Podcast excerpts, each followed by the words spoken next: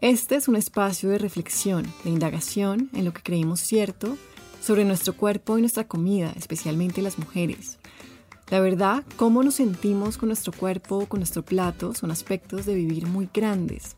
Por eso en este podcast se abarcarán muchos temas inesperados. Hablaremos de otros mandatos incrustados, de esas creencias tipo yo debería que nos atormentan. Deberíamos ser más flacas, más disciplinadas, cuidarnos más, ser más de esto, menos de lo otro. Ideas que nos agotan, que no nos ayudan a conectar con un sentido de vivir que incluya más alegría, paz o satisfacción.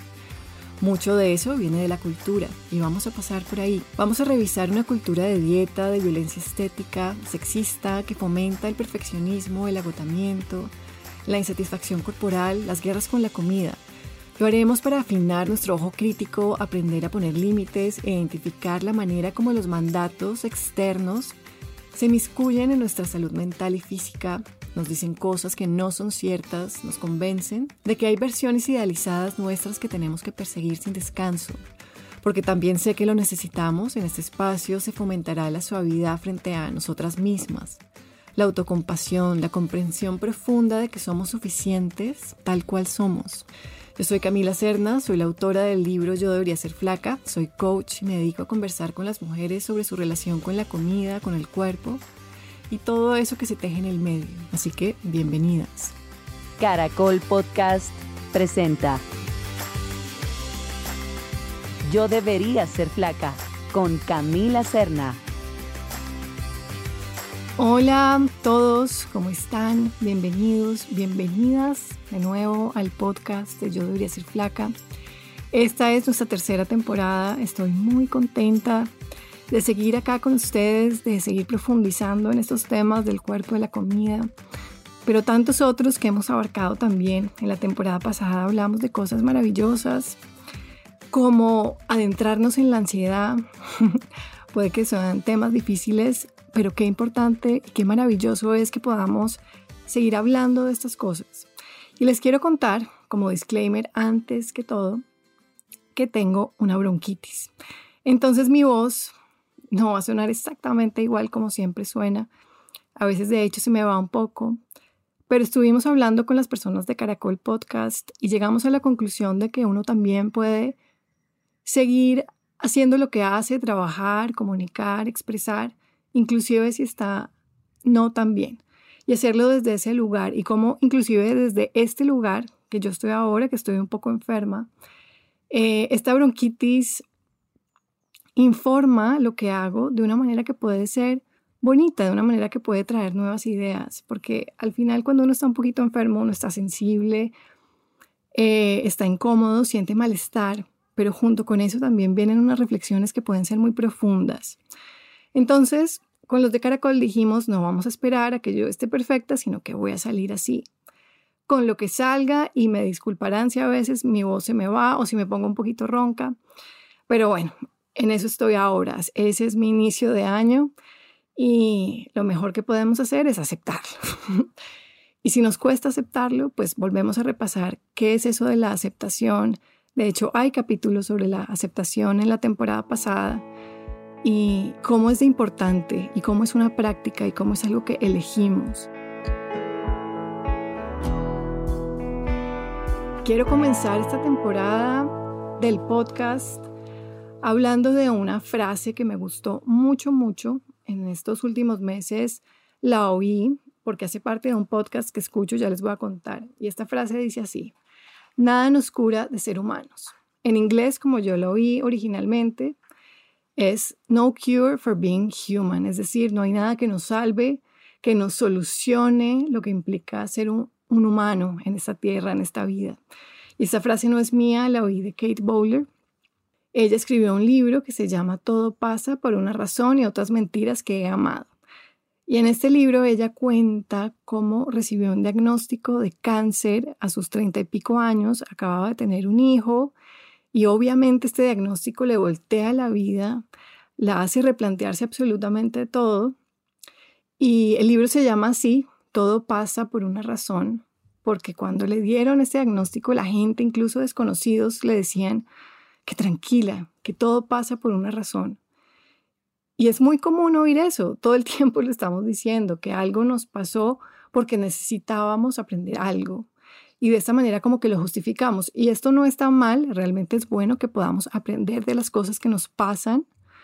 Ocurre porque nuestra mente es esta máquina creadora de historias y de significado y no nos gusta dejar cabos sueltos, nos gusta adjudicar significado a los eventos que nos pasan para que podamos entenderlos. No nos, no nos gusta pensar que lo que nos pasa son, son eventos fortuitos que, que no tienen ninguna relevancia o significado. Y empiezo con esta premisa de Kate Bowler porque me gusta, me gusta pensar en esto. No hay cura para ser humano. Me gusta reflexionarlo y la verdad, la idea me ofrece más beneficios para mi sanidad mental que iniciar como he iniciado muchas veces los años y sé que a muchas personas les pasa, con una gran lista de metas y de proyecciones para este año. También queremos adjudicar un significado especial a enero, como si fuera un nuevo comienzo, como una nueva oportunidad. Y eso usualmente toma la forma de esas mil metas y propósitos con los que arrancamos el año y solo ver redes y nos damos cuenta, seguro nos encontramos con algún influenciador hablando de sus metas y cómo este año va a ser el mejor año de su vida, etcétera, etcétera. Y yo abandono este discurso, la verdad, abandono las metas de ese estilo como algo mágico de inicio de año porque nunca me ha pasado que vea que funcione verlo así. Cuando he querido cumplir metas así de esa manera como algo mágico, se me atraviesa usualmente la humanidad, lo que sea, una bronquitis, cualquier, cualquier tipo de cosa. Y nada sale como yo quiero, como lo tenía planeado. De hecho, había planeado terminar mi libro, mi segundo libro que estoy escribiendo, en fin de año, cosa que no pude hacer porque me estuve cuidando de la salud. En mi experiencia de vida son muchas más las veces que se me atraviesa la vida que verme cumplir esas metas mágicas, así como de enero, de inicio de año, como el portal que se hable mágico y que todo, se va, todo va a ser posible.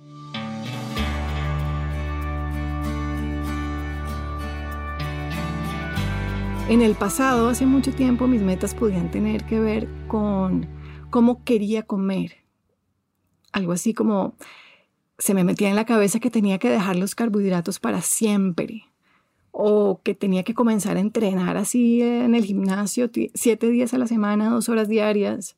Obviamente nada de eso pasó, pero sí pasaron otras cosas maravillosas con respecto a la comida que me dejaron sin ninguna necesidad de poner más metas con la comida. Es decir, trascendí las metas, trascendí las ideas y los planes. Y a eso llegué sin planearlo, sin esfuerzo consciente, porque la verdad no podía imaginar que ¿Qué, había del otro lado de mi lucha con la comida? Porque en mi cabeza solo cabían unos planes estrechos como eso, como dejar de comer carbohidratos o comer idealmente. ¿Qué, era, ¿Qué era ese comer ideal que tenía en mi cabeza? La verdad, hace mucho tiempo no pienso en comida, no pienso en comida en enero, no pienso en comida en ningún mes del año. Pienso en comida de otra manera porque me encanta comer, pero no no de, de, esa forma mágica, mentalidad de dieta, de hacer todo bien o todo mal. Eso es muy supersticioso, la verdad, y los humanos sí somos supersticiosos.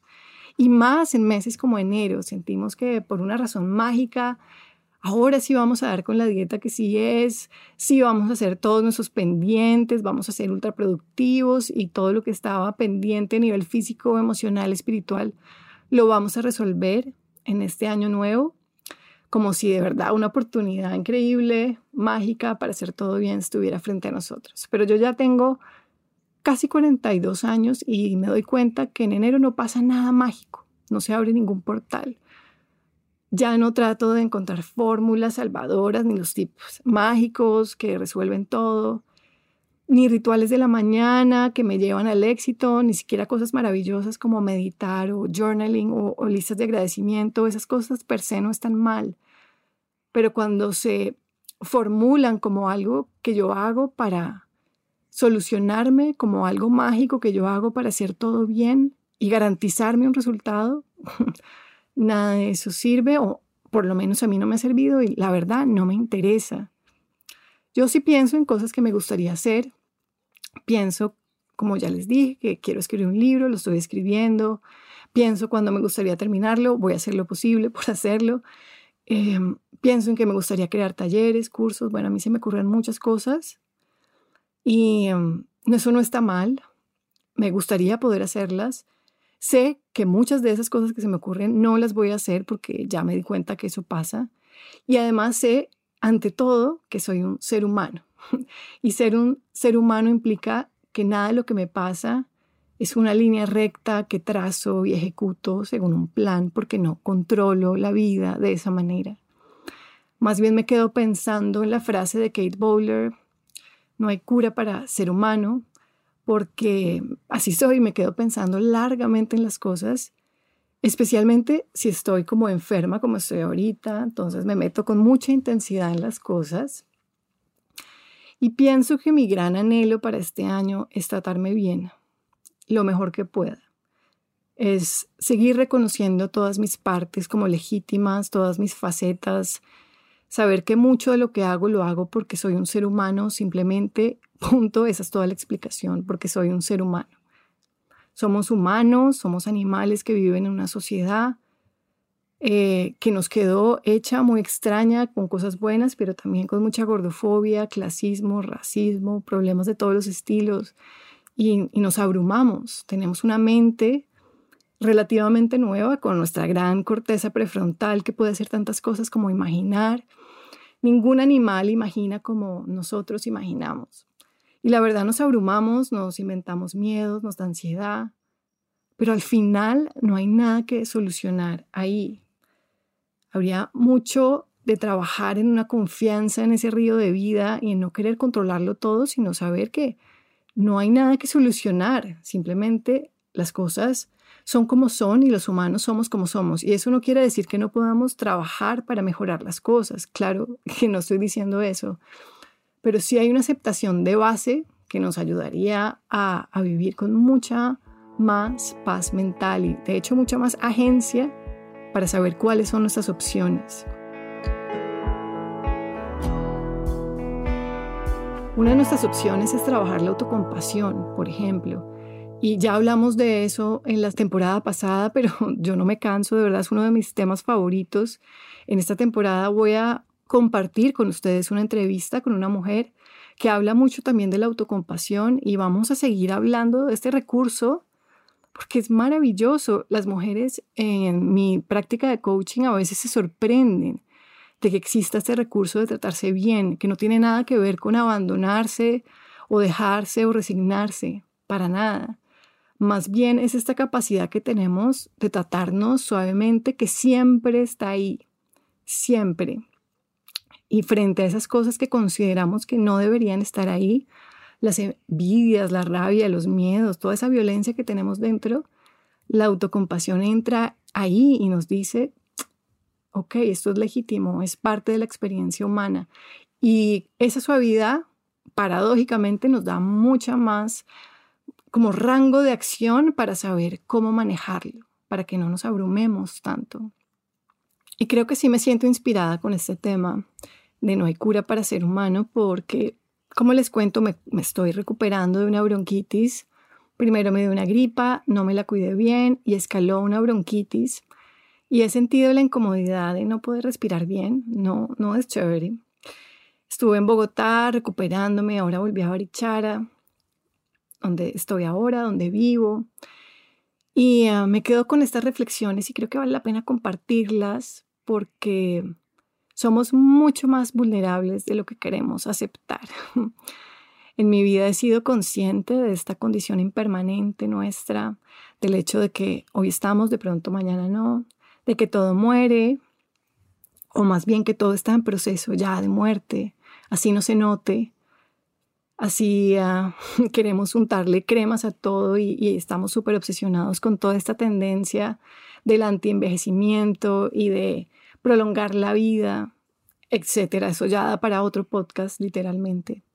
En todo caso, creo que sí es importante, o para mí ha sido muy importante, tener conciencia de nuestra vulnerabilidad. Y no es una posición ni deprimente, ni que me encante la tristeza, para nada. De hecho, Me acuerdo de la escritora Susan Kane que escribió un libro que se llama Agridulce y ella dice como estar muy conscientes de estas facetas de la vida, de la fragilidad de la vida, de la impermanencia de la vida, va muy de la mano también con sentirnos muy vivos y ver la belleza de la vida y el asombro que es, que realmente es asombroso vivir, es muy extraño y muy bello y es un gran milagro y esas dos cosas van juntas.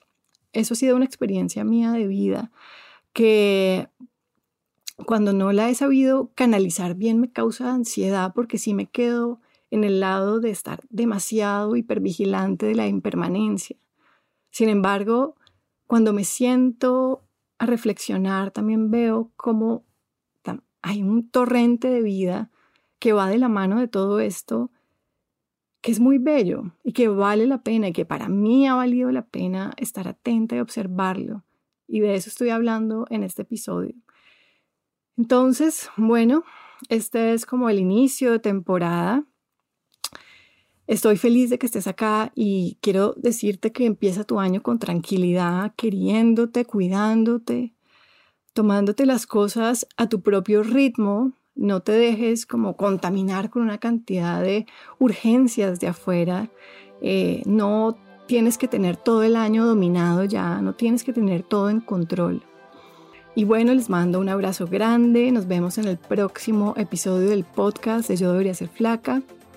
Recuerden que si tienen comentarios, sugerencias, si quieren que aborde un tema en particular, me pueden escribir a camila.camilacerna.com o me pueden escribir por mi Instagram que es franca.maravilla. Un abrazo grande, grande, grande. Nos vemos pronto. Chao.